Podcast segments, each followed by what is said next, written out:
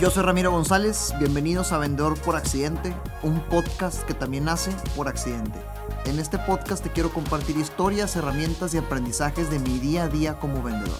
Todo esto con la intención de motivar a más personas en esta profesión que da el primer renglón en cualquier estado de resultados. Vendas lo que vendes. Arranquemos. Una vez más, bienvenidas y bienvenidos a Vendedor por Accidente. Cierra ventas con tres pasos, ¿ok? Cierra ventas con tres pasos. Yo te quiero platicar la historia. Que escribí hoy esta historia porque quería compartirte esto de la última venta que me tocó cerrar esta semana. Estamos grabando en viernes como habitualmente, para que sepas, eh, vendedor por accidente. El día de grabación es los viernes a las 7, 8 de la noche. Ahorita son las 9 con 5 minutos de la noche. Entonces es un tema interesante esto de grabar los viernes en la noche. Pero en fin, la historia de la última venta que me tocó cerrar esta semana. Quiero contarte esta anécdota y después la enseñanza, ¿ok? Y ojo, no te estoy diciendo que absoluta... Quiero ser, quiero ser enfático en esto porque, hijo de su madre, cómo malentiende la gente. Aparte de que me molesta mucho este tipo de contenido de dos cosas para hacerte millonario. No aplica, no funciona, no existe. Eh, no te estoy diciendo que absolutamente todas las ventas se cierren con solo tres pasos, ¿ok? Es nada más para el título.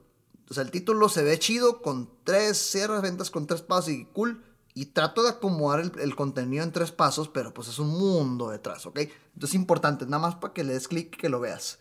Sí, o sea, si funcionan las ventas, si funciona el marketing, bienvenido al mundo del marketing, ¿ok? Pero en fin, te platico la historia.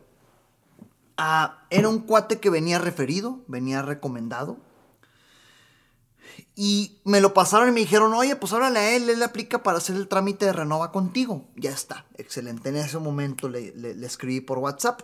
Y mi estrategia, mi técnica, mi táctica, pues, siempre al, al, y la tenemos todos en el negocio, al contactar a un referido, a un prospecto de donde venga, primer, primer paso es un WhatsApp, ¿ok? Un WhatsApp presentándonos. Oye, estimado, te habla Ramiro, espero estés bien, me pasaron tu contacto. Entiendo que es para platicar de tu subcuenta de vivienda. Tú dime, ¿cuándo nos pudiéramos reunir? Puede ser en tu domicilio o en nuestras oficinas. Punto. Fíjate, quiero aquí rescatar algo y lo voy a aquí para saber dónde me quedé. Excelente. Quiero aquí rescatar algo. Por favor, analiza esto de que me quité de cosas del WhatsApp y enviar cotización. Me quité de cosas de WhatsApp una llamada. Me quité cosas de WhatsApp perder tiempo o invertir de más tiempo cuando pudiera ser más eficiente a WhatsApp cita, punto. Hoy me presentaron para platicar de esto, ¿cuándo nos vemos? Punto. Más del 50% de las veces jala. Y agendo citas con ese, con ese simple copy-paste. O sea, no es mucho. Muy bien. Sin detalles ni explicaciones, punto a lo que vamos. Ok. Ya en la cita, porque fue así deficiente, llegué a la cita y gracias, no, que por invitarme, me invitó a su casa, ¿no? Qué padre a todo dar. Fíjate que con él iniciamos el trámite, ¿cómo lo conoces? Un poquito de bonding and report, sí, un poquito de, cariñito, un poquito de, de, coqueteo, preventa, ok, pues sí es importante. Oye, estimado, pues gracias por invitarme.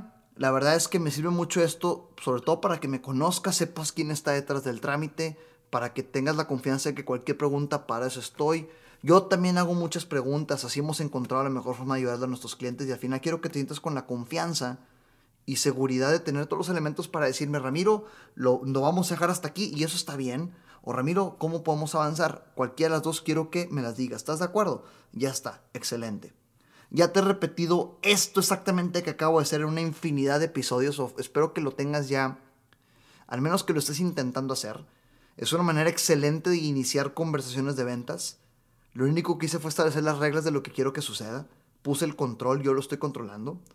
Y después de eso, abrí punta, ¿ok? Y por abrir punta, si me escuchas de alguna parte de Latinoamérica donde no, no se pueda entender bien qué significa esto, es como empezar, como, como eh, eh, eh, ser el primero, pues abrir punta, ser el primero, este, poner el ejemplo, empezar la conversación, ¿ok? Como le pedí permiso para hacer preguntas, pues ¿qué fue lo que hice hoy de volada? Oye, antes de comenzar, por favor, ayúdame. ¿Qué tanto sabes de lo que podemos hacer con tu Infonavit? Ojo, estrategia. En mi mente, obviamente yo sabía que venía recomendado, que la otra persona le había platicado casi todo lo que habíamos hecho A eso me refería en el podcast pasado de encamina la conversación a donde tú quieres, ¿sí? Con tus preguntas tienes que estar pensando en cómo encaminar al prospecto donde quieres que vaya sin caer en la cosa absurda y chafa de manipular, ¿ok? Simplemente encaminarlo, porque si para él es eficiente, para él es, para él es conveniente, para él vale la pena, va a querer encaminarse solita o solito, ¿ok? Entonces, ¿qué tanto sabes de lo que se puede hacer o no con tu Infonavit? Y me he callado. Y en ese momento empezó, no, pues fíjate que cuando le hice el trámite a fulano, él me contó todo el proceso, me platicó que A, B, C, D. Empezó a contarme todo. Prácticamente se vendió solito. Ve la joya de esta pregunta. Lo único que hice fue un, cuéntame qué tanto sabes de lo que podemos hacer juntos y por favor expláyate. Y me contó todo. Al terminar de que me lo contara, le dije, oye, prácticamente sabes todo. Dime, ¿en qué más te puedo ayudar? Eso es ser eficiente en ventas. ¿De qué te sirve hablar de más?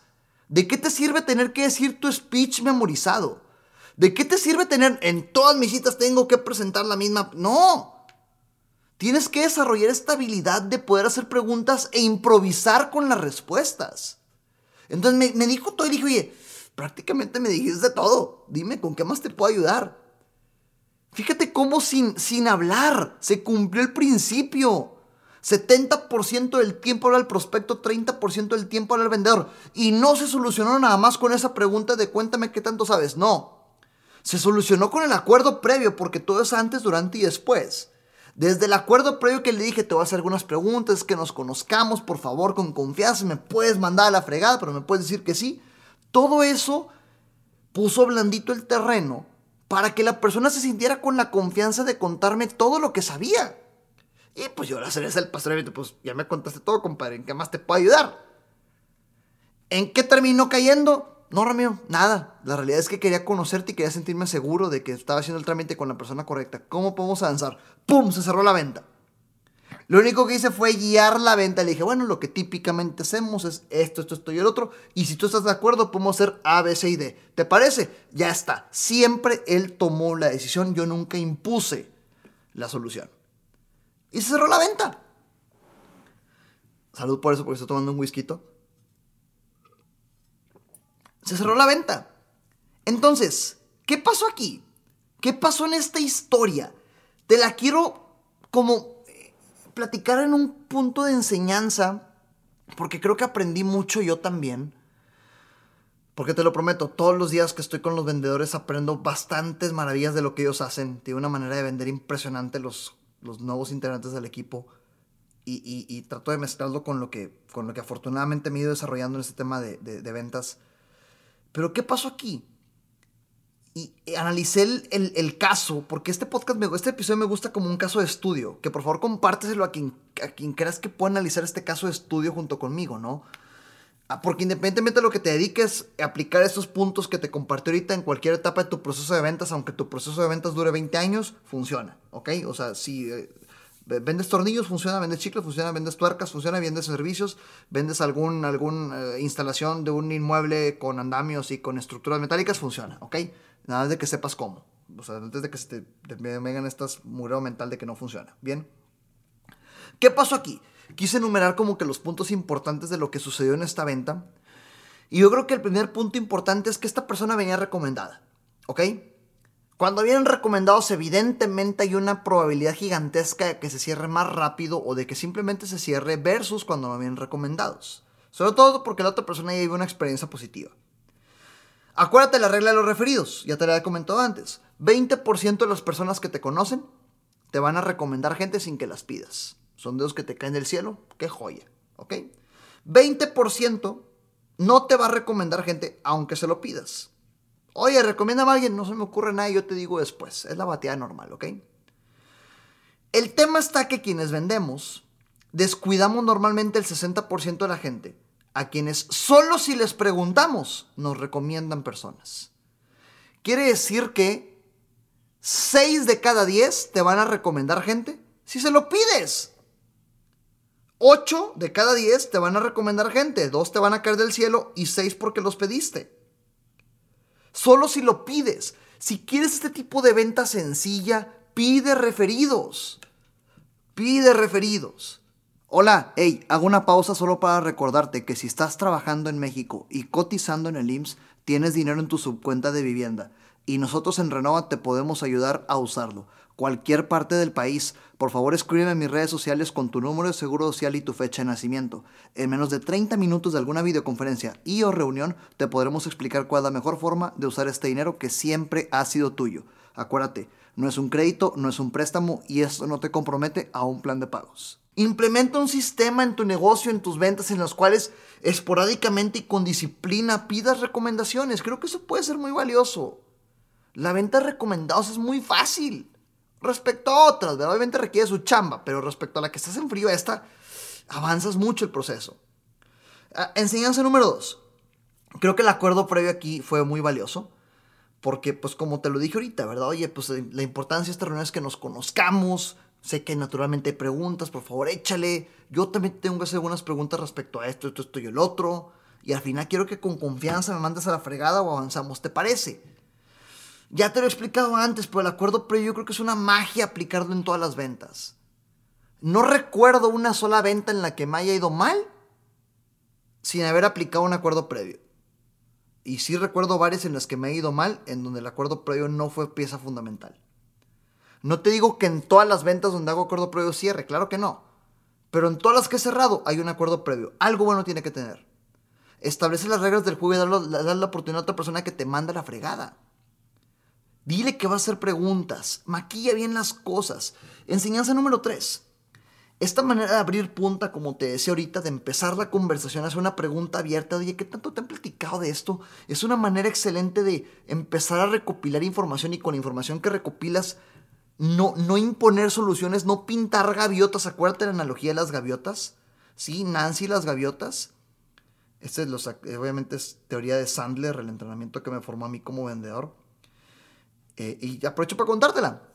Era esta, esta niña Nancy, Nancy eh, de primaria, que, típico ciclo escolar, ¿no? regresan a clases y la maestra les dice, oigan, por favor díganme a dónde se van a ir de vacaciones. Más bien van a salir de vacaciones, ¿ok? Y quiero que me lo pongan en la portada de primavera. Ya ves que cuando había cambio de bimestre, hacías una portada y dibujabas, ¿ok?